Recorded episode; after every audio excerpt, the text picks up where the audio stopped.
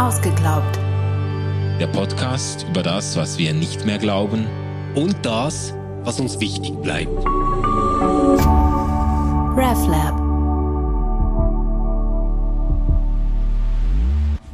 Hallo und herzlich willkommen zu Ausgeglaubt. Wir sind in der Staffel, wo wir uns den großen äh, Gründen gegen den christlichen Glauben widmen.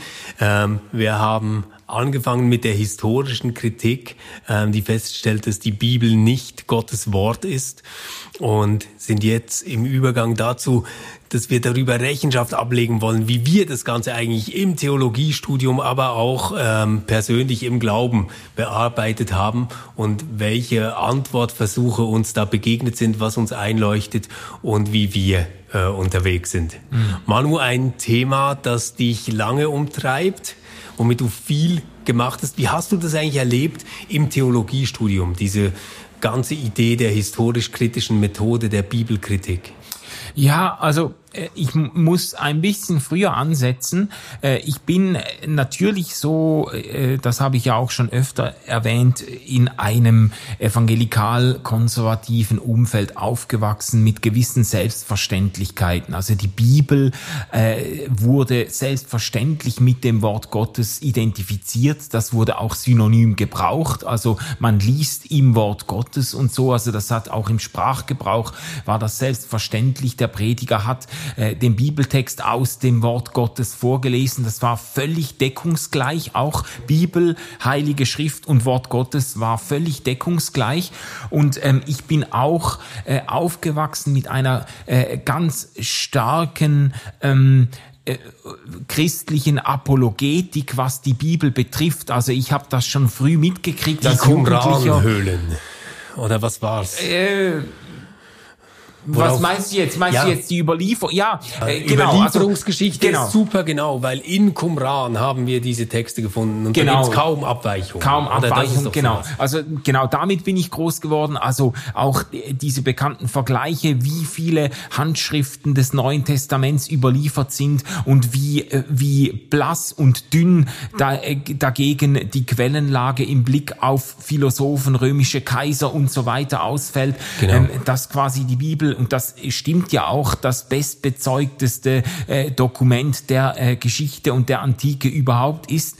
Ähm, äh, damit bin ich, bin ich groß geworden und auch mit, mit Versuchen, die die Akkuranz und die historische Glaubwürdigkeit der biblischen Texte ganz genau nachzuweisen. Wir haben all diese Dokumentarfilme gesehen. Die Bibel hat doch recht. Dieses Buch ähm, ist bei uns auch äh, äh, rumgegeben worden und die ganzen Dokumentarfilme christlicher äh, Herkunft, die dann belegen, dass man eben in Gesteinsschichten, Geologen in Gesteinsschichten Nachweise für die Sintflut gefunden haben und so weiter und das äh, äh, das, äh, das doch Mauern vor Jericho. Genau, ich, ich bin wirklich äh, aufgewachsen mit einem eben nicht nur mit diesem Bekenntnis zur Bibel als Wort Gottes, sondern auch mit sehr eigentlich sehr rationalistischen Versuchen, dieses Bekenntnis zum Wort Gottes wissenschaftlich einzuholen, zu zeigen, das ist alles genauso passiert, das stimmt alles genauso. Es gibt auch objektiv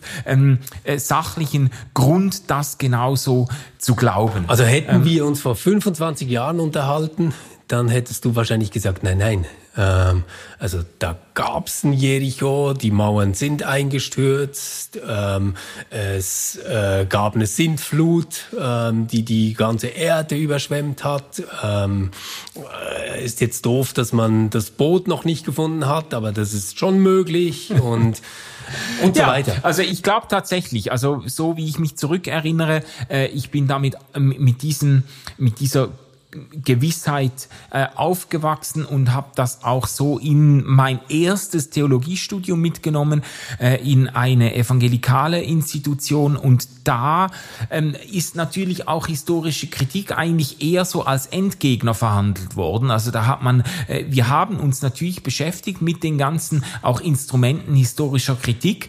Und es ist ja nicht so, dass wir jetzt in diesem Theologiestudium überhaupt nicht historisch gearbeitet hätten. Überhaupt, äh, also das war natürlich nicht der Fall. Wir haben uns intensiv auseinandergesetzt mit äh, den ganzen äh, Einleitungsfragen, zum Beispiel neutestamentlicher und alttestamentlicher Bücher, mussten das ja auch alles lernen und so. Aber es war natürlich immer so, dass wir ähm, äh, schlussendlich gelandet sind, ähm, äh, eben auf einem auf einer sehr konservativen äh, äh, Deutung dieser Texte oder einer sehr konservativen Datierung auch. Wir haben, äh, wir, äh, wir haben eben diese, diese Ergebnisse historisch kritischer äh, Methoden äh, dann schlussendlich doch äh, gelernt, um sie abweisen zu können. Und das war, das war, äh, ist mir auch sehr stark als entgegengekommen, so als ein glaubenszersetzendes ähm, äh, Instrumentarium.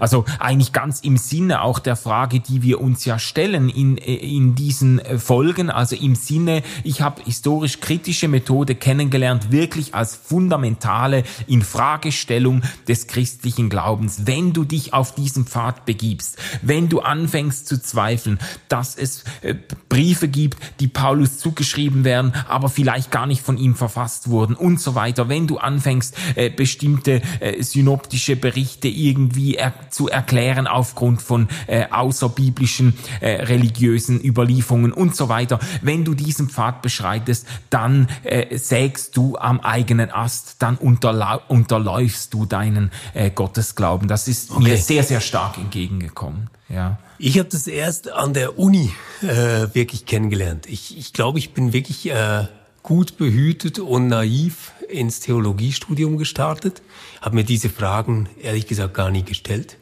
Es war jetzt weder so, dass ich eine Verteidigungsrede für die göttliche Autorität der Schrift hätte halten können, noch dass ich irgendwie von historischen Problemen irgendwas wusste. Mein Theologiestudium begann äh, mit Einleitung in das Alte Testament. Und ich, ich weiß es noch gut. Ähm, es war so gegen Mitte der ersten Vorlesungsstunde, die ich an der Uni in Basel überhaupt hatte, bei Hans-Peter Mattis, dem Professor für erzählen, Altes ja. Testament. Hatte ich auch. Und ähm, der hat äh, zu zeigen versucht, was Einleitungsfragen sind. Hat dann gefragt, ja, also die ersten fünf Bücher der Bibel, wer hat die denn geschrieben? Und dann habe ich so um mich geblickt und habe gedacht, oh, da haben wir aber ein krasses Bildungsproblem. Hä? Niemand weiß, welches die ersten fünf Bücher der Bibel sind. Ja, dann bin ich da gar nicht so schlecht gerüstet, oder? habe mich da gleich mal gemeldet und gesagt, ja, also, äh, ja, die heißen ja Mosebücher. Also die ersten fünf Bücher, die hat Mose geschrieben. Und dann war schallendes Gelächter schalendes Gelächter. Und von da an hatte ich äh, mindestens für dieses Semester irgendwie so den Fundi-Stempel. Das hat dann auch dazu geführt, dass ich Kontakt hatte zu anderen Studis, ähm, die wirklich vehement äh, die Wahrheit jedes einzelnen äh, Schriftzitats beweisen wollten etc. Mhm. Das war aber wirklich nicht meine Frage damals. Das war wirklich einfach, ich, ich war zu ungebildet. Ich wusste es nicht. Ich wusste nicht, was Einleitungsfragen sind. Wirklich mhm. nicht. Ähm, und was, was ich da kennengelernt habe, war sowas wie eine theologische Domino-Theorie. Nämlich so, also wenn wir aufgeben, dass die Sonne übergiebe und stillstand, wo hört das dann auf? Ja. Nicht am Ende damit, dass wir sagen, das Grab war gar nicht leer. Und dann, oder? Was mhm. ist dann? Und ähm, das, das war so die Art, wie, wie ich äh, das kennengelernt habe. Und ähm, ich kann schon sagen, mich hat es dann ziemlich durchgeschüttelt. Ich war, was das Alte Testament angeht, ziemlich entspannt. Habe ich mir immer gesagt, ja, geil, das ist halt so Geschichte letztendlich hängt alles daran, ob Jesus auferstanden ist oder mhm. nicht. Und ja, also da gehe ich jetzt mal davon aus, dass das nicht bestritten wird in der Theologie. Das, das war wirklich so mein mhm. Denken. Und dann zu merken, boah, diese Einleitungsfragen, das ist wirklich mega spannend, wie diese Texte entstehen, wie sie Dinge aus der Umwelt aufnehmen. Das, das fand ich alles wirklich super inspirierend und, und interessant. Aber ich habe mich schon immer zurückgezogen. Solange die Auferstehung bleibt, ist alles okay. Mhm. Mhm. Ja gut, äh, das würde ich aber heute noch sagen.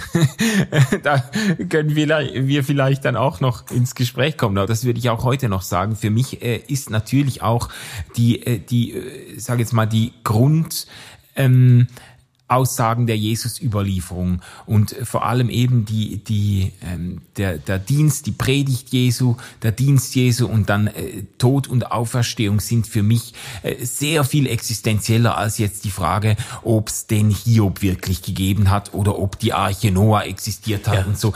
Das, äh, da habe ich dann auch, ähm, aber auch nur mit der Zeit eine gewisse Entspanntheit entwickelt mit diesen Fragen. Äh, mir ist es aber äh, ganz ähnlich gegangen und witzigerweise auch bei Hans-Peter Mattis, äh, ein, ein, ein toller Mensch übrigens, ja, äh, inzwischen emeritierter Professor für Altes Testament. Äh, der hat aber, äh, ich habe ihn ganz, ganz negativ kennengelernt in dieser ersten äh, äh ähm, Vorlesung. Und zwar aus dem Grund, ich bin dann äh, nach dem Studium an dieser äh, evangelikalen Einrichtung, da habe ich vier Jahre Theologie studiert und dann abgeschlossen. Dann bin ich an die Uni gekommen. Und da äh, hat dann schon ein anderer Wind geweht irgendwie. Ähm, und ich habe das da so zumindest so empfunden, dass der Professor für Altes Testament in der ersten Doppelstunde äh, richtig, richtig gehend Freude daran gefunden hat, äh, den äh, bibelgläubigen, bibeltreuen fundamentalistischen äh, Studierenden äh, jetzt die Bibel aus den Händen zu reißen. Und er ja. hat wirklich, er hat wortwörtlich gesagt, er hat die Bibel hochgehalten. Was wir hier in Händen hal halten, ist das Produkt von Dieben. Das ist alles nur gestohlen. Das ist, äh, das ist alles nur äh, eben äh, entlehnt und so. Und er hat eine unglaubliche Freude gefunden, uns das dann ja. vorzuführen und hat eigentlich die ersten zwei Stunden wirklich, das war eine, ein Art Artilleriefeuer historischer Kritik. Er hat uns, äh, er hat sich förmlich überschlagen darin, äh, uns zu zeigen, was es alles nicht gegeben hat, wer was alles nicht geschrieben hat, was alles irrtümlich und so weiter und wo man das alles her hat und dass Israel eigentlich nicht nur Jahwe, sondern auch die Aschera verehrt hat und so weiter. Und das war für mich nicht nur mindblowing, das war für mich, äh, also eigentlich das, das rhetorische Äquivalent äquivalent zu einer Bibelverbrennung. Also das war für mich ah, echt krass. ganz, ganz okay, aber, süß. aber ich muss jetzt zur Ehrrettung. Äh, ja, ich habe ihn, ich sage, ich ja, habe ja. ihn dann kennengelernt. Er ist ein wunderbarer Mensch, aber äh, da, Nein, das war für mich ganz schwierig. Es, es geht mir aber auch darum, dass er selbst, wenn er sagt, ähm, das Produkt von Dieben, mhm. ähm, äh, das natürlich nicht so meint, das, das moralisch oder ästhetisch oder in irgendeiner Art und Weise verwerflich ist, ja, ja. sondern gerade darin sieht er ja die Genialität. Und das ähm, ist mir dann aufgefallen, es war wirklich so ein erstes Moment des Durchatmens. Ähm, wir hatten das damals mit äh, diesem ganz berühmten Zitat, äh, kennst du bestimmt auch, vom Aufgang der Sonne bis zu ihrem Niedergang ja. sei gelobet der Name des Herrn. Mhm. Ja, und dann habe ich gelernt, dass das ein assyrischer Vasallenvertrag ist. Ne? Also von, von da, wo die Sonne aufgeht, bis dort, wo sie untergeht, ist quasi das Herrschaftsgebiet dieses assyrischen Königs und er muss gepriesen werden. Mhm. Ja, und ähm, als ich dann gelernt habe, eben auch äh, in diesem selben Kurs, was man damit jetzt aber theologisch machen kann, was mhm. passiert, wenn menschliche Herrschaft, die Herrschaft eines Königs, übertragen wird auf einen Gott, der eben nicht einfach repräsentiert wird, ähm, was einhergeht mit einer Königskritik, mit einer Herrschaftskritik etc. Was dann daraus passiert, dann ist es eben nicht einfach nur Diebstahl, sondern das ist genialste Adaption eines ja. bekannten Textes ja. oder eines Formulars. Absolut. Und, und solche Dinge, das, das meine ich äh, mit inspirierend, wo ich wirklich was gelernt habe. Ja, absolut. Und das kannst du ja durchspielen auch mit äh, Schöpfungsmythen, äh, die im alten Israel zirkuliert äh, zirkulierten und die dann umgearbeitet wurden zu einem zu einer Schöpfungserzählung, die eben äh, den lebendigen Gott als Schöpfer von Himmel und Erde bekennt und so. Und das sind ganz geniale Kontextualisierungs- und Umformungsleistungen und so. Aber so ist mir das jetzt in dieser ersten Stunde ja, ja. nicht entgegengekommen, ja. sondern es hatte für mich etwas unsäglich Destruktives und hat mich dann wirklich auch persönlich äh, angegangen. Das ist mir dann irgendwie äh, nahe äh, gegangen. Ich habe dann im Verlauf des Studiums gemerkt, dass gerade dieser AT-Professor eine unglaubliche Faszination und Liebe zur, äh, zum Text des Alten ja. Testaments hat und eine unglaubliche Begeisterung dafür aufbringen konnte. Ähm, aber äh, mir ist, ich muss wirklich sagen, so diese ersten beiden Stunden haben die schlimmsten Vorurteile, die man mir eingeimpft hat gegenüber der äh, Theologie und Kritik und so, äh, äh, haben, da, haben die Vorurteile mhm. bestätigt. Da habe ich gedacht, genau, da kommt man jetzt hin, da schwimmen die alle Fälle davon. Äh, am Schluss hast du ein Buch von Dieben ähm, und ich habe das natürlich moralisch abwertend verstanden ja. und so. Ähm, äh, äh, da, das hat mir gefehlt und da muss ich sagen, es hat mir leider im Studium dann äh, ähm, an der Uni auf weiten Strecken gefehlt. Ähm, so äh, der Versuch, irgendwie das so zu vermitteln, dass auch Menschen, die jetzt einen, einen tiefen äh, Gottesglauben mitbringen und eine, eine auch vielleicht konservative Hochschätzung der, äh, der Schrift, der Bibel mitbringen, dass die irgendwie hineingenommen werden in einen konstruktiven Prozess, der, der ihnen äh, die Texte nicht einfach madig macht, sondern ähm, zeigt, worin die Leistung der biblischen äh, Autoren und Überlieferungen besteht und wie man da auch positiv äh, dran anschließen kann. Ja, Manu, du? lass uns doch vielleicht das gleich mal zum Anlass nehmen, so einen ersten Antwortversuch zu skizzieren, ja? der verbreitet ist und den wir im Studium kennengelernt also haben. Also auf diese Grundfrage, um ja, die wir auf, uns auf, drehen. Auf die Grundfrage, also wir haben ja gesagt, Grundfrage oder Grundproblem ist, die Bibel ist nicht Gottes Wort. Ja. So. Und jetzt war ein Problem, das sich stellt, war die Frage nach der Exklusivität. Also dass das Christentum ähm, selbst als eine kontingente, zufällige Form religiöser Entwicklungs- und Menschheitsgeschichte mhm. sichtbar wird. Also nicht als etwas, das von Gott diktiert ist, nicht etwas, das verbal inspiriert jetzt irgendwie auf die Erde kommt, sondern etwas, das eine eigene Geschichte hat, ja. das auch hätte anders laufen können. Und da ähm, habe ich so die Strategie kennengelernt, ähm, das ist jetzt mit den Schöpfungsberichten äh, angeführt, dass man dann sagt, ja, lasst uns doch mal die verschiedenen Schöpfungsberichte anschauen. Wie läuft das denn in anderen Hochkulturen ab? Ah, die haben auch Schöpfungsgeschichten. Ähm, und jetzt vergleichen wir die mal mit der biblischen Schöpfungsgeschichte oder mit den beiden biblischen Schöpfungsgeschichten. Mhm. Und dann stellt man eine gewisse moralische Güte oder Qualität oder ähm, Erhabenheit der biblischen Texte gegenüber den anderen Texten fest. Mhm. Also man sagt dann, ja, auch da ähm, gibt es einen Schöpfungsmythos im Alten Testament, aber der zielt nicht darauf ab, dass die Menschen dann äh, quasi zum Spielball der Götter Götter werden ja. und sie belustigen müssen und ihnen dienen sollen, sondern Gott selbst bereitet den Menschen einen Garten. Das ist genau. doch viel besser. Und das ist so eine Antwortstrategie, also dass man quasi versucht, gerade durch den Vergleich mit äh, der Umwelt mhm. des Alten Testaments und den Texten, die aus dieser Umwelt stammen, zu zeigen, ja, ja, aber da ist äh, die äh, christliche Bibel dann doch noch mal besser. Mhm. Mhm. Ja, jetzt schweigst du. Ja. Weil, ja, was willst du? Ja, ist, ist das ein also, Punkt, von dem du sagen müsstest, leuchte mir heute noch ein?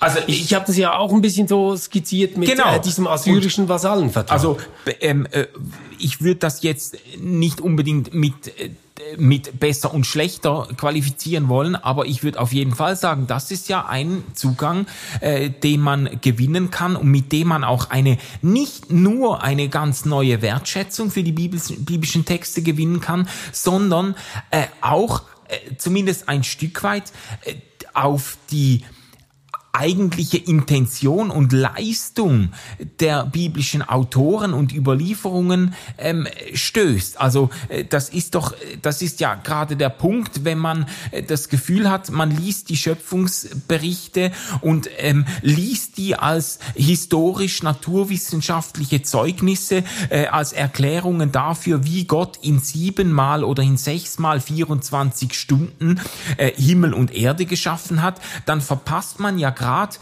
ähm, genau diese äh, Pointen, die sich erschließen, wenn man in diesem auch religionsgeschichtlichen Vergleich äh, merkt, ah, da gibt es andere Schöpfungsmythen. Und da gibt es zum Beispiel diese Babylo babylonischen Schöpfungsmythen, in denen eben die Erde aus einem Gewaltakt hervorgeht, in denen quasi aus dem aus dem äh, geschundenen äh, Körper Leichnam eines Gottes irgendwie die die die Welt hervorgebracht wird. Und da ist quasi die die, die Gewalt ein Stück weit in den Grundfesten äh, der Welterklärung eingebaut und das wird im, im biblischen Schöpfungsbericht gerade so umgeformt, dass eben nicht die Gewalt am Anfang steht, sondern der der Lebenswille eines äh, Schöpfergottes, der die Schöpfung hervorbringt und der eben dann die Gestirne nicht als Gottheiten installiert, die von den Menschen gefürchtet und angebetet werden müssen,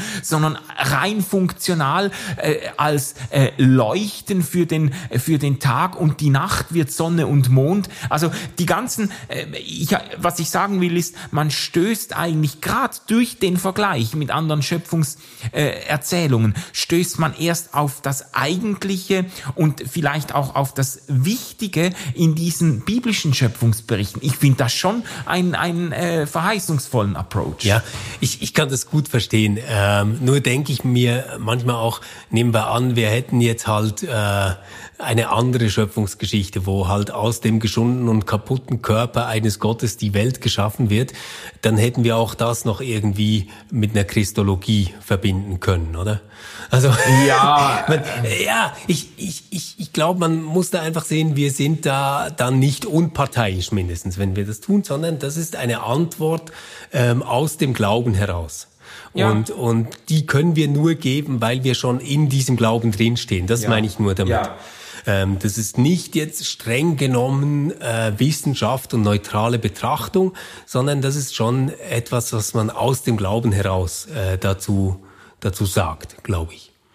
Ja, äh, anders kann ich ja Theologie nicht betreiben. Also ich meine jetzt nicht dogmatisch, ja. äh, dass ich jetzt von Anfang an äh, ähm, äh, tausend dogmatische Vorannahmen äh, an die Texte herantrage, trage, aber dass ich natürlich, äh, ich lese ja die Bibel als Teil der Kirche, die über Jahrhunderte hinweg quasi äh, ähm, äh, äh, durch das ähm, jetzt in einem weiteren Sinne verstandene Wort Gottes überhaupt ihren Glauben mhm. erhält. Also das anders kann ich ja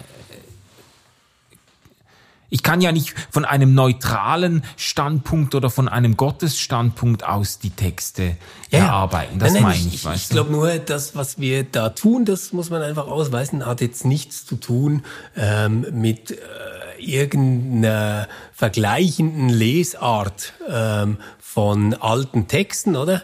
Sondern das setzt eine gewisse innere Parteinahme voraus. Das, das meine ich nur. Ja, ja. ja. Mhm.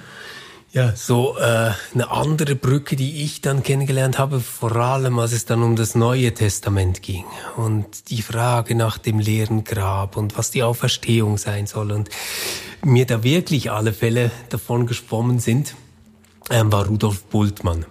Ja. Rudolf Bultmann ist ja witzigerweise, also das ähm, habe ich dann erst später gelernt, in konservativen oder äh, ja, wie will ich sagen, biblizistischen Kreisen äh, glaub, ähm, als liberaler Theologe bekannt, ja, ja. Was, was er ja wirklich gar nicht ist. Das ist ein hartnäckiges Missverständnis, ja, würde ich sagen. Ähm, ich meine, das ist ja jetzt wirklich ein Prototyp dialektischer Theologie. Das ist jetzt egal, da müssen wir nicht ganz genau darauf eingehen, was es ist. Aber seine Idee war, und die lässt sich in diesem ganz berühmten Bultmann-Zitat äh, zusammenfassen, man kann nicht elektrisches Licht und Radioapparat benutzen, in Krankheitsfällen moderne medizinische und klinische Mittel in Anspruch nehmen und gleichzeitig an die Geister- und Wunderwelt des Neuen Testaments glauben.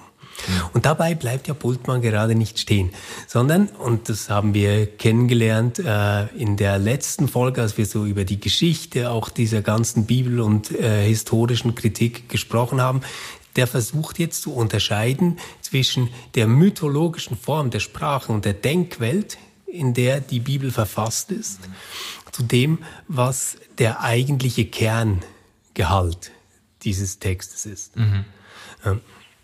Und ähm, ist eigentlich getragen von der Überzeugung, dass die exegetische Aufgabe jetzt darin, oder die theologische Aufgabe vielleicht ganz generell, darin besteht, ähm, in dieser sperrig gewordenen mythologischen Sprache, die sich uns nicht mehr so einfach erschließt, das zu bergen, was der eigentliche Schatz, ja. das wirkliche Evangelium für uns heute ist. Und traut diesen Texten aber zu, dass sie in der Verkündigung an uns Menschen ähm, zum Kerygma, also zum Ruf an uns, zum Ruf dieser Heilsbotschaft äh, werden können, den wir hören können. Mhm.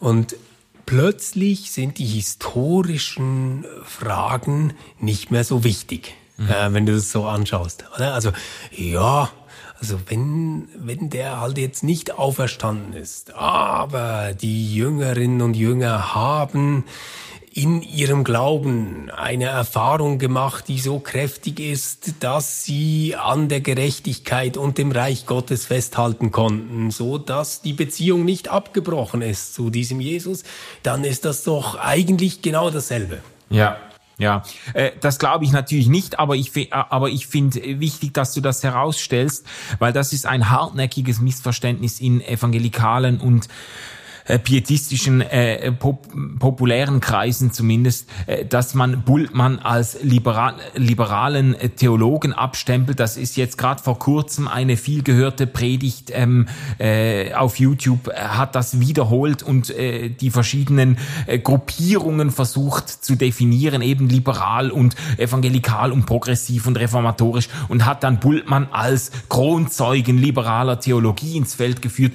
Äh, das ist, das ist einfach schon historisch falsch. Bultmann hat im Gegenteil mit anderen zusammen äh, ähm, gegen die liberale Theologie seiner Zeit eine Alternative zu bieten versucht und äh, und seine ganz sein ganzes Programm er hat das ja dann Entmythologisierung genannt dass man dass man quasi hinter den Mythen auf diesen existenzialen existenziellen Kern der äh, der Botschaft äh, zu sprechen kommt und da da eben die wirkliche äh, ähm, Predigt die wirkliche Botschaft entdeckt und so. Das war ja gerade ein Versuch ähm, äh, in in einem Umfeld in dem die biblischen Texte quasi im Zuge der der historischen Kritik immer mehr immer mehr sich aufzulösen begannen immer mehr seziert wurden und irgendwie nichts scheinbar nichts mehr übrig blieb. Überall hat man historische Anfragen gehabt, ist das wirklich passiert und so.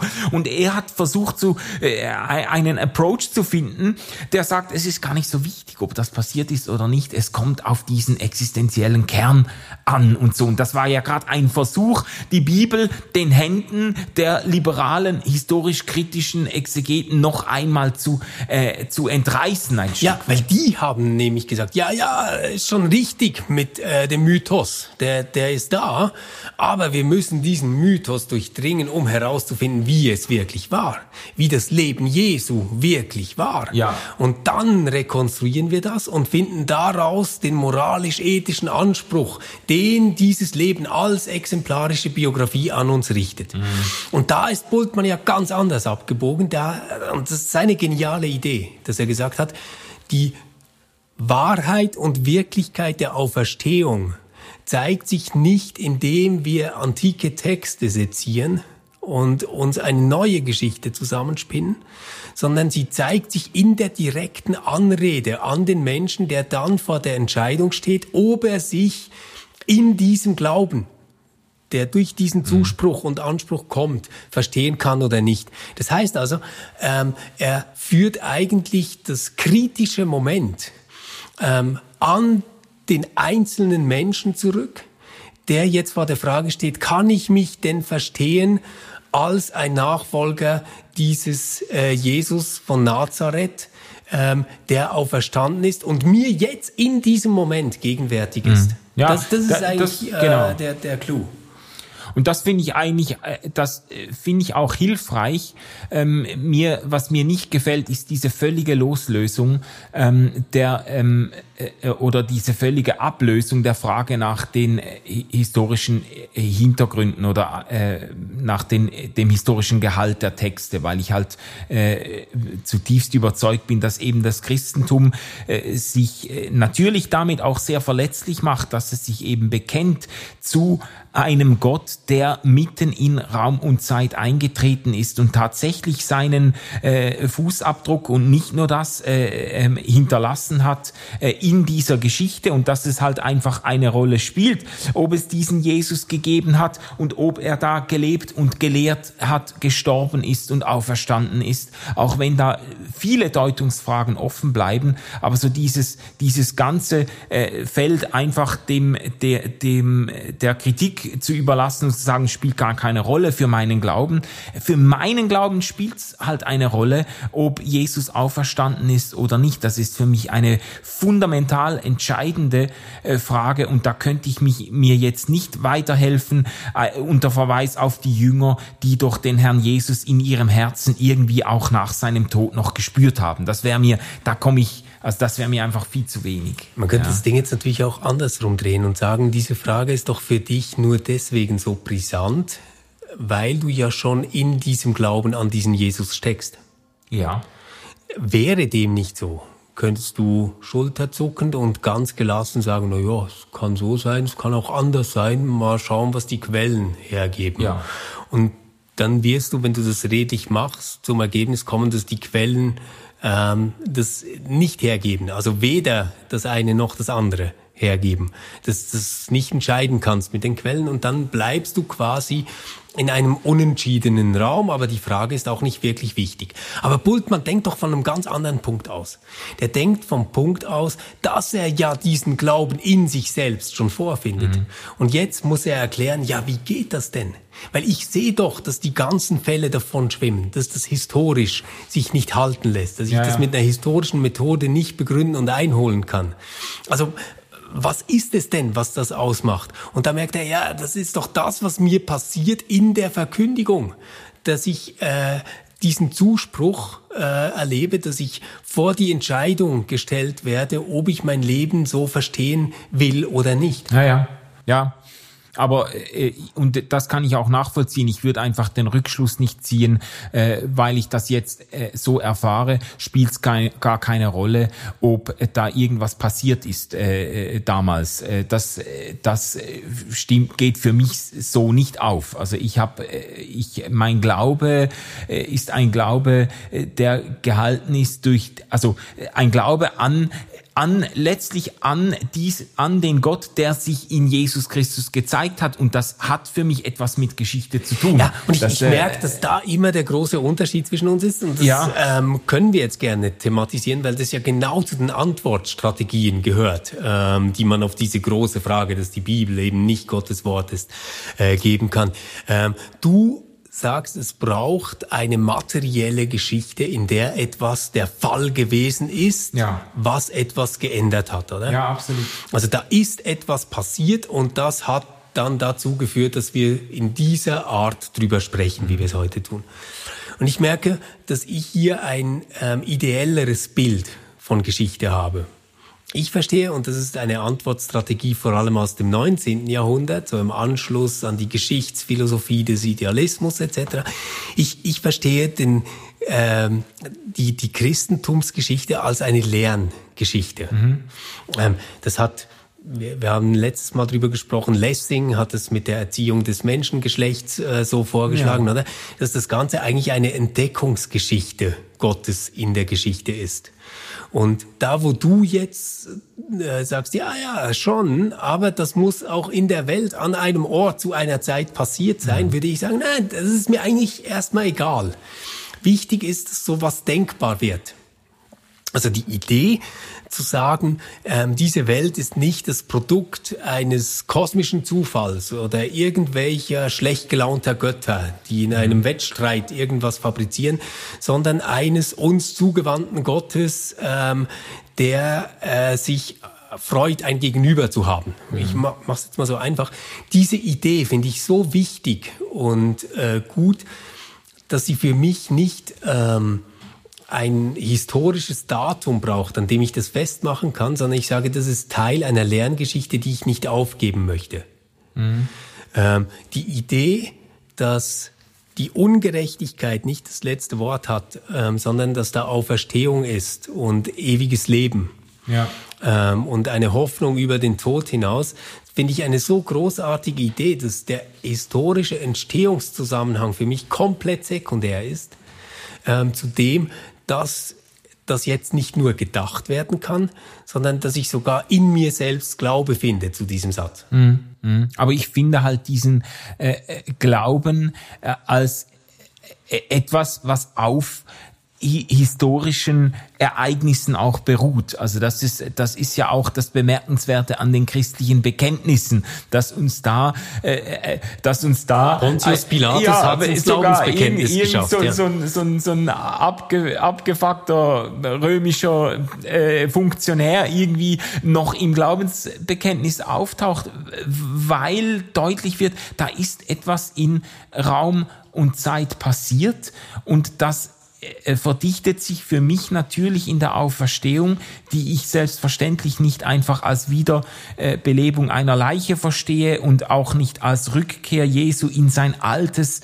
Leben und Menschsein, aber doch als eine, äh, als eine ähm, äh, Form äh, der Auferstehung, in der eben äh, also in der eben Jesus zu einem neuen Leben auferstanden ist. Und das mhm. für mich, wir haben das ja auch schon ausführlich ja, diskutiert, ja. für mich ähm, äh, bedingt das auch ein leeres Grab, das ja auch in den, in den Evangelientexten äh, beschrieben und bezeugt wird und als, als wichtige Voraussetzung des Auferstehungsglaubens mhm. auch in äh, Erscheinung tritt. Also für mich hat hier schon äh, auch die historische Kritik ähm, irgendwo eine Grenze, vor allem wenn sie, äh, wenn sie, und darauf sind wir bis jetzt noch gar nicht äh, zu sprechen gekommen, aber wenn die Kritik sich nicht bewusst ist, dass sie auch unter bestimmten Voraussetzungen operiert. Also es ist ja mitnichten so, dass wir jetzt, wenn wir über historisch kritische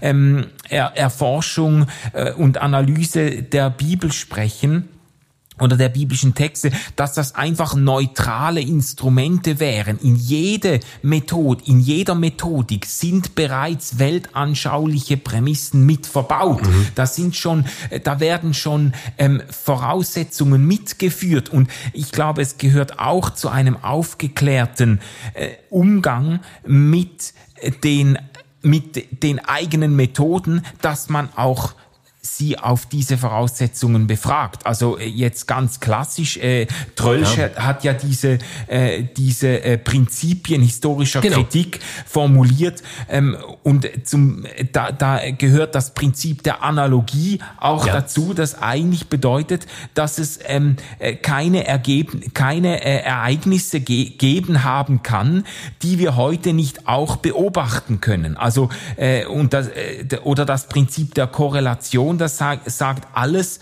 was wir als Wirklichkeit anerk anerkennen äh, können, muss im Rahmen eines, man könnte sagen, eines Ursache-Wirkungszusammenhangs verstanden werden. Das sind ja äh, das sind ja Voraussetzungen, die ganz stark auch ein, ein Weltbild mittragen, auch im 19. Jahrhundert ein sehr ähm, ähm, auch ein mechanistisches Weltbild, ein sehr geschlossenes Weltbild, das eigentlich von vornherein nicht anerkennen, anerkennen kann und will, dass uns etwas auch äh, überraschen könnte, dass etwas auch ähm, sage jetzt mal einbrechen könnte in äh, diesen äh, Ereigniszusammenhang. Äh, das jetzt nicht erklärbar ist mit Ursache und Wirkung und wo es auch jetzt nicht gerade eine Analogie gibt im Sinne von ja, also meine Großmutter ist auch gestorben und die die liegt auch immer noch dort und mein Urgroßvater auch und alle die ich kenne, die Menschen verloren haben, die sind alle nicht auferstanden. Ergo kann Jesus auch nicht auferstanden sein. Also das weißt du, das ist ja eine weltanschauliche Prämisse, die man mitführt und die finde ich darf man mit gutem Recht auch, äh, auch kritisch hinterfragen. Ja, und trotzdem finde ich, dass Sie natürlich ähm, schon ganz viel Intuitives trifft. Also ja, wenn wir jetzt äh, diesen Podcast aufgenommen haben und du fragst mich, hey, ähm, gehst du auch Richtung Bahnhof und ich öffne das Fenster und sage, nein, heute fliege ich nach Hause. Mhm. Dann würdest du dich wahrscheinlich sehr wundern, weil du noch nie gesehen hast, dass ein Mensch ohne Hilfsmittel fliegt. Ja, ja. Und das ist ja erstmal ähm, sehr plausibel. Und ich, ich würde dann ja gar nicht hingehen und sagen, ähm, Dinge, die wir selbst noch nicht beobachtet haben, sind unmöglich. Also Natürlich passieren Dinge, die wir irgendwann zum ersten Mal beobachten. Mhm. Das, das ist so. Aber ich glaube, dass es mindestens, wenn ich jetzt historisch abwägen will, ist das wahrscheinlich, dass das der Fall ist oder nicht, ein ziemlich gutes Kriterium ist.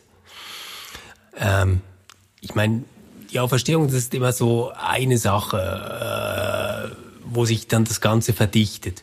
Aber bei ganz vielen Momenten, wo wir versuchen, Geschichte zu rekonstruieren, müssen wir uns an Analogieschlüsse halten, um Wahrscheinlichkeiten abzuwägen. Ja, natürlich. Und ich würde auch ganz sicher nicht behaupten, dass das jetzt irgendwie blöde Prinzipien mhm. sind, die man völlig über Bord werfen müsste. Äh, da kommen wir ja, also man muss ja, äh, man, man muss ja mal da anfangen, dass man, äh, dass man ähm, auch in geschichtlichen Zeugnissen davon ausgeht, dass sie in einer ähnlichen Welt äh, passiert sind, wie wir sie heute erleben und dass da auch ähnliche Zusammenhänge äh, geherrscht haben. sonst äh, eben, sonst kannst du ja irgendwas vom Spaghetti-Monster erzählen und es hätte genau die gleiche Plausibilität. Also das würde ich na natürlich auch sagen, aber äh, ähm, es muss nicht darauf, es muss nicht darauf beschränkt äh, bleiben. Ich glaube nicht, dass man in einem geschlossenen System denken und argumentieren muss. Und damals, es war ja auch nicht so, ähm, dass damals die Leute irgendwie ein, äh, ein äh, Wunder, äh, Zeugen eines Wunders wurden oder Zeugen der Auferstehung wurden und weil die so blöd waren und noch nicht aufgeklärt und noch nicht quasi äh, die, die äh, einen modernen Naturwissenschaftsbegriff mitgeführt haben, haben die gedacht, jo, jo, der ist jetzt auferstanden, das passiert ja jeden Tag. Da haben die ja auch nicht, das ist ja das, es wird ja, die ganzen Texte bezeugen das ja als etwas unglaublich Außergewöhnliches, dass die meisten Leute gar nicht geglaubt haben und gesagt haben, ja, die haben wahrscheinlich die Leiche aus dem Grab entfernt und die Römer haben das geklaut und so weiter. Es wurden ja schon im Neuen Testament ganz viele alternative Erklärungsversuche durchgespielt, weil das so schwer zu glauben war, weil das auch damals jedem klar war, das passiert nicht aller Tage. Ja, ja und trotzdem wird Jesus zum Beispiel zugeschrieben, dass er Tote auferweckt hat. Ja. Oder? Und das ist ja jetzt sowas, ähm, ja, wo, wo ich gestehen muss, da habe ich eine Grenze. Mhm. Also wenn jetzt eine charismatische Freikirche ähm, noch am Totenbett, nicht am Sterbebett, ähm, dafür betet, äh, dass die Person wieder atmet, dann würde ich sagen, lass es. Mhm. Und ich, ich sehe mich damit nicht als engstirnig oder kleingläubig, ähm, sondern ich würde einfach sagen, nein, das ist nicht so, wie die Welt ähm, funktioniert. So, ja. so geht's nicht. Ja, ich, ich neige ja auch zu diesem Oder und, und das, Urteil. das Problem ist quasi mit der anderen, also es ist super hast du das genannt, weil das ist ja ein Antwortversuch auf diese rationalistische Engführung, die ja. wir das letzte Mal auch besprochen haben, war bei Becker ja ganz wichtig, wenn es um Dämonen etc. ging. Ähm, wo, wo er gesagt hat, ja, das müssen wir draus haben, das ist Unfug, das, das mhm. glaubt kein Mensch. Wo wir heute vielleicht schon differenzierter sind und sagen, na ja, welche Art von Persönlichkeitsstörung wird damit vielleicht beschrieben oder irgendwie so, oder in einem Weltbild zu dieser Zeit und was ist da passiert und so. Da, da, da können wir uns ja anderes denken. Nur, ich verweigere mich halt einer theologischen Trägheit, die dann sagt, ja, also, gell, wenn du den Gottesbegriff ernst nimmst, da ist nichts unmöglich, da gibt es auch Singularitäten und äh, deswegen kann auch die Sonne über Gibeon stillstehen und ähm, Tote leben wieder. Ja. Weil ich sagen würde, Auferstehung meint eben wirklich etwas anderes, als dass der Tote wieder lebt. Ja. Das ist wirklich nicht das, was dort drin steht. In keinem dieser ganzen Berichte, die ich im NT finde, geht es darum, dass ein Toter wiederbelebt wird genau. bei der Auferstehungsgeschichte. Das ist ja. bei Lazarus was ganz anderes. Da mhm. geht es wirklich darum, der ist am Verwesen schon und jetzt lebt er wieder. Mhm. Ja, und äh, natürlich äh, habe ich ja, ich habe ja dieselben Intuitionen oder ähnliche Intuitionen, wenn es um gerade um zeitgenössische Geschichten geht von äh, von äh, Wundern und Zeichen, wo ich auch zuerst einmal äh, sehr sehr äh, kritisch zurückfrage, ja, was ist da wirklich passiert und wer hat das überprüft und so. Äh, ich ich bin nicht an dem Punkt, wo ich das kategorisch ausschließen wollte, weil ich äh, auch sehe, wie ähm, äh, auch im Rückblick Rückblick, wie äh, eng eng gestrickt manche Weltbilder auch waren, auch äh, äh, und, und wo man auch äh, sogar in den Naturwissenschaften, sogar in der Physik längst über diese über dieses äh, geschlossene Newtonische Weltbild hinausgekommen ist. Und was man natürlich auch sagen muss, das Zitat, das du genannt hast von Bultmann, übrigens äh, ganz zweifellos das das äh, bekannteste Zitat von ihm überhaupt. So, man kann nicht äh, man kann nicht Rasierapparate benutzen und, Rad und, und Radio hören und so und äh, gleichzeitig an die Ge Dämonen- und Geisterwelt des Neuen Testaments glauben. Wir sind ja heute äh, in einer ganz eigenartigen Situation im 21. Jahrhundert mit noch viel, viel fortgeschrittener Technologie, unglaublichen Errungenschaften mhm. ähm, und gleichzeitig einer, äh, einer ganz weit verbreiteten und sehr diffusen Religiosität, ja, ja. Äh, selbst in der westlichen Welt ähm, äh, und auch dort, wo unsere ganzen Geräte hergestellt werden, die iPhones und so, da, äh, ähm, äh, da, finden sich problemlos im Hightech-Konzern äh, irgendwelche ähm, äh, Opferplätze, wo dann Mitarbeiter ähm, ähm, äh, Gottheiten ihren Dank darbringen oder so. Und es ist sehr einfach, äh, mitten in unserer Nachbarschaft oder Umgebung Menschen zu finden, nein, die, die abstrusesten, also, äh, ja. Also die nur, abstrusen nur, Dinge glauben. Nur, also da, das gestehe ich alles ein. Nur ja. ich sage, mir hilft das nicht. Mhm. Also wenn ich einmal auf dem Sterbebett liege, hilft es mir nicht, dass die Leute im Silicon Valley noch durchgeknallter sind, mit noch schlechteren Gründen als ich, sondern da brauche ich irgendwas, was meinen Glauben trägt. Ja. Und da gehe ich schon mit und sage, da hat die historische Kritik ähm, das Zutrauen in die Bibel als ein direkt verwertbares Wort Gottes mhm. ähm, sehr stark unterspült. Und da hätte ich lieber eine andere Säule, die mein Gebäude trägt. Ja, ja. Und ich, wo ich jetzt äh, ansetzen würde im Blick auf die große Frage, die wir auch hier bewegen, ähm, äh, inwiefern ist die äh, historische Kritik auch eine Anfrage an den Gottesglauben überhaupt, mhm. da würde ich halt zuerst einmal äh, sehr dafür plädieren, ähm, die Bibel und das Wort Gottes auseinanderzuhalten und die Bibel nicht mit dem Wort Gottes zu identifizieren. Ich würde auch nicht sagen, die Bibel enthält äh, das Wort Gottes. Äh, da bist du ja wieder bei dem, beim Problem, dass du dann irgendwelche Leute brauchst, die dir sagen, was jetzt Wort Gottes ist und was nicht. Aber ich würde auf jeden Fall nicht die Bibel und Wort Gottes einfach identifizieren. Was mir, also wie, wie, meinst du das ja, denn genau? Was, also ich, ich würde das zuerst mal versuchen, so konsequent wie möglich, äh, theologisch würde man sagen, christologisch zu deuten und zu sagen, das Wort Gottes ähm, hat einen Namen und hat in der Pubertät an, angefangen, einen Bart und einen Schnauzerl auszubilden. Okay. Also das, das Wort Gottes ist ähm, der Mensch gewordene Sohn. Äh, am Anfang, das ist ja der Prolog des Johannes Evangelium, Evangeliums. Das Wort wurde Fleisch und wohnte unter uns. Ähm, äh, ich würde versuchen, so konsequent wie möglich, äh, wenn ich an Wort Gottes höre, an eine Person zu denken, an Jesus Christus zu denken, der sich in den biblischen Überlieferungen bezeugt, beziehungsweise ähm, den die Zeitgenossen erlebt haben und dessen äh, ähm, Erfahrung in die biblischen äh, Zeugnisse eingegangen ist. Aber das finde ich eine wichtige und hilfreiche Unterscheidung, äh, zu, nicht die Bibel als Wort Gottes eins zu eins zu bestimmen, sondern äh, zu sagen, äh, Jesus ist das Wort Gottes ähm, ähm, und, und in der Bibel wird dieses wie wird dieses Wort, diese Person bezeugt und äh, die stiftet auch Glauben bei denen, die sie lesen oder hören. Also kann ich auch sagen, dann schenke ich mir das ganze AT und nehme einfach äh, das Johannesevangelium und den Römerbrief. Dann Ja, habe ich's. Nein, da, also da würde ich natürlich schon gut reformatorisch sagen, die ganze, letztlich die ganze Schrift, es gibt ja nicht nur Sola Scriptura, es gibt auch Tota Scriptura, also die ganze Schrift, äh, äh, letztlich ähm, würde ich äh, auf, auf Jesus hin lesen. Ah, siehst du. Und da, da ist ein Unterschied jetzt zwischen uns beiden, glaube ich.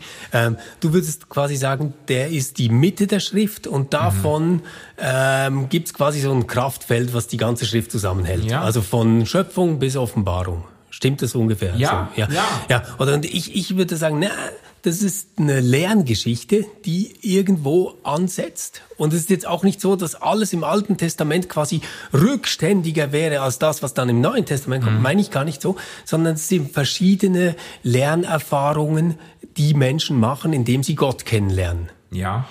Und Ja. ähm, ich stehe jetzt in der Weltgeschichte an einem bestimmten Ort, wo ich auf ganz viel zurückblicken kann. Andere nach mir werden auf noch mehr zurückblicken können. Und ich kann das Ganze in eine äh, Geschichte bringen, äh, wo ich sagen kann, wow, da finde ich etwas, was mich hoffen lässt. So, oder? Und ähm, natürlich äh, ist da Jesus äh, Christus für mich ein ganz, ganz zentrales Moment. Das würde ich sofort zugeben. Aber Jesus ohne paulinische Briefe nützt mir gar nichts. Oder? Also es ist mir völlig, also ich, ich wüsste nichts davon, dass der gelebt hat, gäbe es diese Briefe nicht. Ja. Ich, ich wüsste auch wenig damit anzufangen. Es wäre halt historisch kontingent. Also sogar wenn der da auf die Erde gekommen ist, von einer Jungfrau geboren wurde und äh, dann gekreuzigt wurde und danach wieder gelebt hat, hätte das ja keinen Bezug zu meinem Leben. Es wäre völlig egal. Es ist wie wenn ein Baum umfällt in Alaska. Kriege ich nicht mit. Aber das, was da passiert, ist ja, dass mir etwas zum Denken aufgegeben wird, ähm, wo ich mich als Mensch im Glaube dann vor der Frage sehe, ob ich das denn teile, ob mich das berührt, ob ich mich anders verstehe aufgrund dieser Überlieferung oder nicht. Und das, äh, das, das, das meine ich äh, damit, dass es eigentlich eine Art äh, verschiedene Lerngeschichten sind, an denen ich mich orientiere. Aber das andere, was halt dazu kommt, und das, das finde ich ist eigentlich die große Chance, wenn man dieses Sola Scriptura richtig versteht und zurücknimmt, ähm, ist die Empirie, das eigene Erleben, die eigene Erfahrung, die eigenen Beziehungen, die man hat in dieser Welt, eben auch eine Offenbarungsgrundlage sind. Also Gott spricht eben nicht nur in diesem Buch zu uns Menschen. Und die Offenbarung ist nicht einfach abgeschlossen, sondern ähm, indem Menschen Beziehungen führen, indem sie beten, indem sie klagen, indem sie ähm, predigen und singen und äh, Menschen sind, die lieben und essen und trinken, ähm, erleben sie eben diesen Gott. Ja, ja, aber das würde ich auch sagen. Deshalb sage ich, also deshalb ist es mir ja so wichtig zu sagen, das Wort Gottes, beim Wort Gottes will ich zuerst an eine Person denken Ja. und, und es ist diese Person, die auch die Kontinuität und die Einheit der Testamente ähm, äh, garantiert quasi, also nur im, nur wenn ich festhalte daran, dass es, dass es einen Gott gibt, der sich selbst zeigt, der sich verständlich macht, auch und ähm, unüberbietbar dann in Jesus Christus, kann ich sagen, ja, das ist, der hält quasi, der hält nicht nur die Testamente zusammen, sondern der hält dann auch meine religiöse äh, Erfahrung zusammen mit der Erfahrung anderer Menschen, die äh, auch in den biblischen äh, Texten bezeugt werden. Das ist ja sonst, äh, sonst, ich meine, schau mal, wir haben 2000 Jahre Abstand zu diesen, zu diesen Texten. Und, und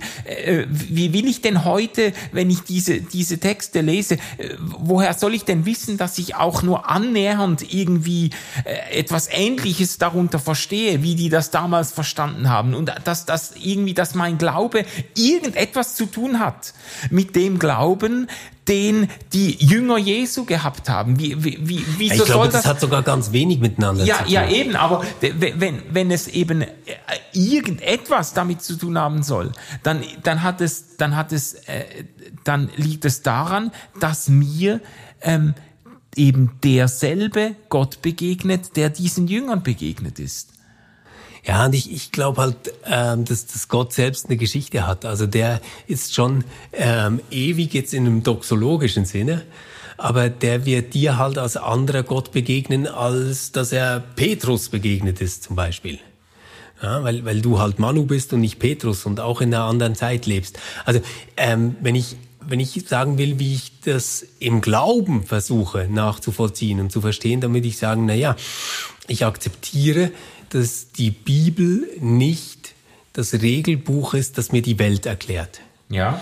Aber ähm, ich stehe in einer Gemeinschaft, nämlich in der Kirche, die die Erfahrung teilt, dass es sehr sinnvoll ist und sich immer wieder ereignet, dass ich mein eigenes Leben und meine eigenen Fragen gut aufgehoben finde, indem ich sie an diese Bibel zurückbinde.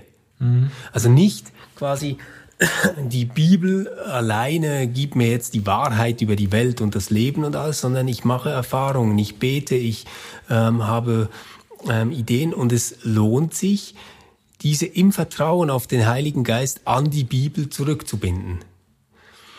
Und ähm, dort quasi wie ein Universum zu bewohnen, in dem Fragen oder Ängste oder Wünsche nochmal ganz anders erscheinen können. Ja. Aber die ja. Bibel ist quasi der Kontext, in der ich mein Leben deute. Sie ist nicht die Deutung meines Lebens, das ich dann zu führen habe. Mhm. Ja, ich glaube, ich glaube, wir sind, wir sind nicht, wir sind nahe beieinander, aber es ist nicht unbedingt deckungsgleich. Also es muss es ja, ja gar nicht sein. Wir müssen ähm, uns ja nicht drüber streiten, wer recht hat. Das meine ich gar nicht, sondern nee, nee. die Frage ist ja, wie geht man denn damit um, dass die Bibel nicht ähm, Gottes Wort ist, dass mhm. die Bibel nicht vom Himmel gefallen ist, dass sie nicht verbal inspiriert uns jetzt als Kochbuch äh, vorliegt, oder? Mhm. Und äh, ähm, jetzt eben um diesen, um diesen, äh, diese Brücke noch zu schlagen oder den Gedankenbogen zu schließen. Also wir, wir sind, äh, wir haben uns ja gedreht um diese große Anfrage an den christlichen Glauben. Ja, ähm, im Rückblick auf die letzten Jahrhunderte und auf die Untersuchung biblischer Texte äh, zeigt sich eigentlich, dass der, äh, der klassische oder orthodoxe Anspruch, dass uns hier in der Bibel das Wort Gottes Punkt begegnet, dass sich der irgendwie nicht halten, nicht halten lässt. Da gibt es innere Widersprüche da gibt es ganz viele Abhängigkeiten von äh, Quellen außerhalb der Bibel, die einfach, die es einfach nicht plausibel erscheinen lassen, ähm, mit der Bibel umzugehen, äh, wie mit einem Buch, das Gott irgendwie diktiert und rund, hat runterfallen genau. lassen. Ähm, und, und, jetzt sagen wir, ähm, ja, das ist eine Anfrage und das ist auch für, für viele Christinnen und Christen auch eine Anfechtung gewesen, diese, diese Anfrage. Die muss aber nicht notwendigerweise äh, dem Glauben an Gott widersprechen. Und ich sage, sie tut es nicht notwendigerweise, weil ich äh, die Bibel nicht mit dem Wort Gottes identifiziere, sondern, äh, sondern Jesus mit dem Wort Gottes identifiziere und die Bibel für mich diesen äh, Jesus bezeugt und die Erfahrungen, die Menschen mit dem Gott gemacht haben, der sich in Jesus zeigt, diese Erfahrungen äh, abbilden. Ähm, bei aller äh, Fehlerhaftigkeit und bei aller Abhängigkeit von außerbiblischen Zeugnissen und bei aller Zeitbedingtheit und so weiter. Ja, ja, also da, ja. da sind wir ganz zusammen. Mhm. Mein, mein Bild für den Umgang mit der Bibel, ähm, der mir einleuchtet, ja. ähm, habe ich erst gerade äh, gefunden, als ich in Rom war. Wir waren in den Katakomben der Priscilla. Priscilla-Katakomben.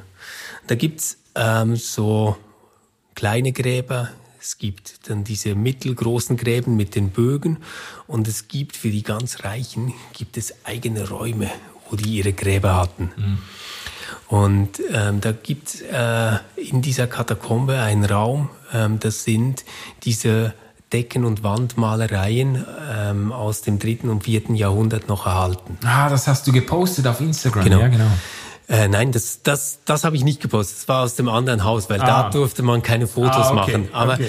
aber die, also der, der Clou ist, diese Frau ist über ihrem Grab dargestellt mit den Kindern, die sie hat. Mhm. Und ähm, gegenüber hat es dann ähm, und, und auf der Seite hat es verschiedene biblische Motive, die alle diese Hoffnung auf das ewige Leben wecken. Also da ist Daniel im Feuerofen, mhm. da ist Jona, der aus dem Walfisch kommt, da ist ah, die Taube, die den Zweig bringt bei der Arche Noah, mhm, ja, genau. ähm, dass das Leben wieder da ist, dass es weitergeht und da ist Christus der Auferstandene. Mhm. So, und das, was ich jetzt meine, ist, was mir bleibt nach all dieser Kritik, die ich sehr ernst nehme an der Bibel, sind Bilder, ähm, in denen ich selbst das ausdrücken kann, was ich hoffe. Mhm. Ähm, von denen ich sage, die stehen für mich alle auf einer Stufe und drücken das aus, was ich in meinem Glauben als wahr anerkenne. Äh, die, die drücken aus, was ich wirklich hoffe mhm. und was ich mir wünsche für die Welt und mein Leben. Und diese Bilder ganz naiv ähm, bei sich zu behalten und sich auf sie zu besinnen in Momenten der Krise und Anfechtung und Schwierigkeiten, die im Leben begegnen. Das ist das, was mir bleibt und dafür kann ich die Bibel nicht aufgeben. Aber ich kann nur immer hoffen, mhm. dass ich die Hoffnung zu diesen Bildern wiederfinde angesichts ähm, dessen, was ich im Leben ereignet. Ja, ja. Und ich habe nicht die Bibel als Garant, dass dieses Bild über dieser Welt oder meinem Leben gilt. Ja, aber das, da, da treffen wir uns eigentlich wieder und das ist vielleicht jetzt ein, ein, ein guter äh, auch Schlusspunkt für diese Diskussion. Ich glaube, diese, dieses Bekenntnis zur Bibel als einer unanfechtbaren Autorität Gottes. Weißt du, diese, ein Glaube, der auf dieser Voraussetzung beruht. So, das hat sich irgendwie erledigt. Ja. Also, dass, dass man, dass man äh, der Bibel begegnet und äh, äh, dass der Glaube nur funktioniert, wenn man die Bibel anerkennt als unfehlbares, irrtumsloses, verbal inspiriertes Wort Gottes und dann, und, und dann funktioniert der Glaube. Ich glaube, umgekehrt wird eher ein Schuh draus, dass man, man macht Glaubenserfahrungen, ähm, äh, auch innerhalb der christlichen Tradition, innerhalb der Kirche oder als Teil der Kirche, man macht Glaubenserfahrungen, die sind auch verbunden mit biblischen Geschichten, mit Hoffnungsbildern und so weiter und, und und daraus gewinnt äh, gewinnen biblische Überlieferungen ihre Glaubwürdigkeit oder ihre,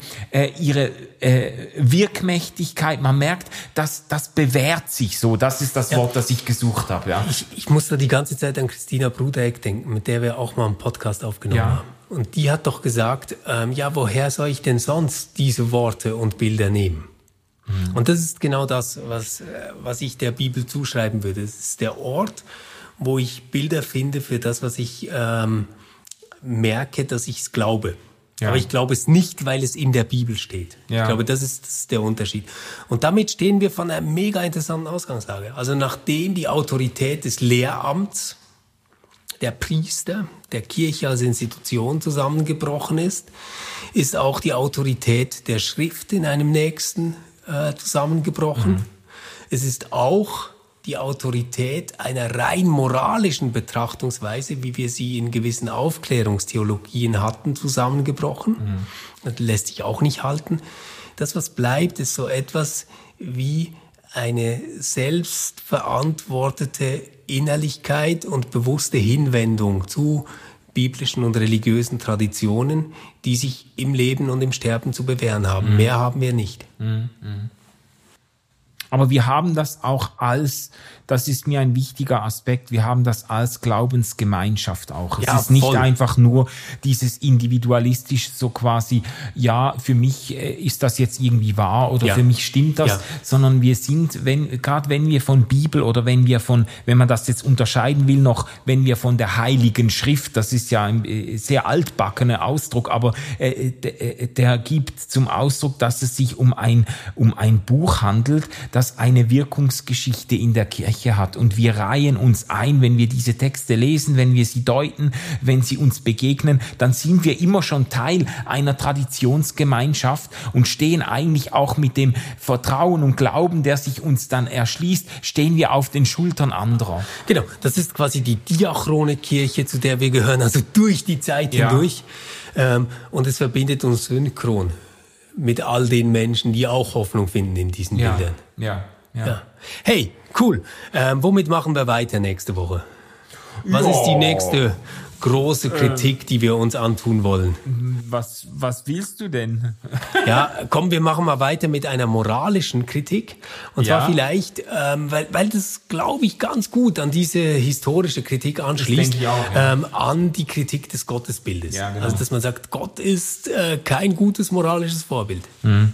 Genau. Dann machen wir damit weiter nächsten Mittwoch. Hey, und wir freuen uns, wenn ihr uns ein bisschen äh, schreiben mögt, wie ihr das seht, was die Bibel oder die Heilige Schrift oder ähm, wie immer ihr das nennen wollt, das Evangelium ähm, für euch bedeutet, wie ihr umgeht ähm, mit den Erkenntnissen historisch kritischer Forschung ähm, und was das mit eurem Glauben und Denken macht. Ähm, dann freuen wir uns, wenn ihr uns schreibt und auf jeden Fall bis nächsten Mittwoch. Tschüss. Bis dann. Tschüss. RefLab